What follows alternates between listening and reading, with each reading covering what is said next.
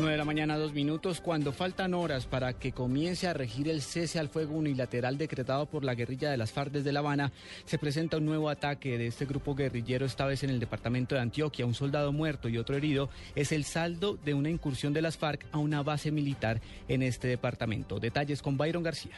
Como Yamid Vargas Páez, de 18 años, fue identificado el soldado muerto tras el ataque que guerrilleros del Frente 36 de las FARC realizaron a la base militar Esparta, adscrita al batallón Bomboná en el municipio de Anorí, nordeste antioqueño. Según el secretario de Gobierno departamental, Santiago Londoño, los guerrilleros utilizaron artefactos explosivos y ráfagas de fusil. En los mismos hechos resultó herido otro soldado de 19 años, quien presenta dos impactos con arma de fuego en el pie izquierdo y fue remitido a un centro asistencial en Medellín, Byron García, Blue Radio.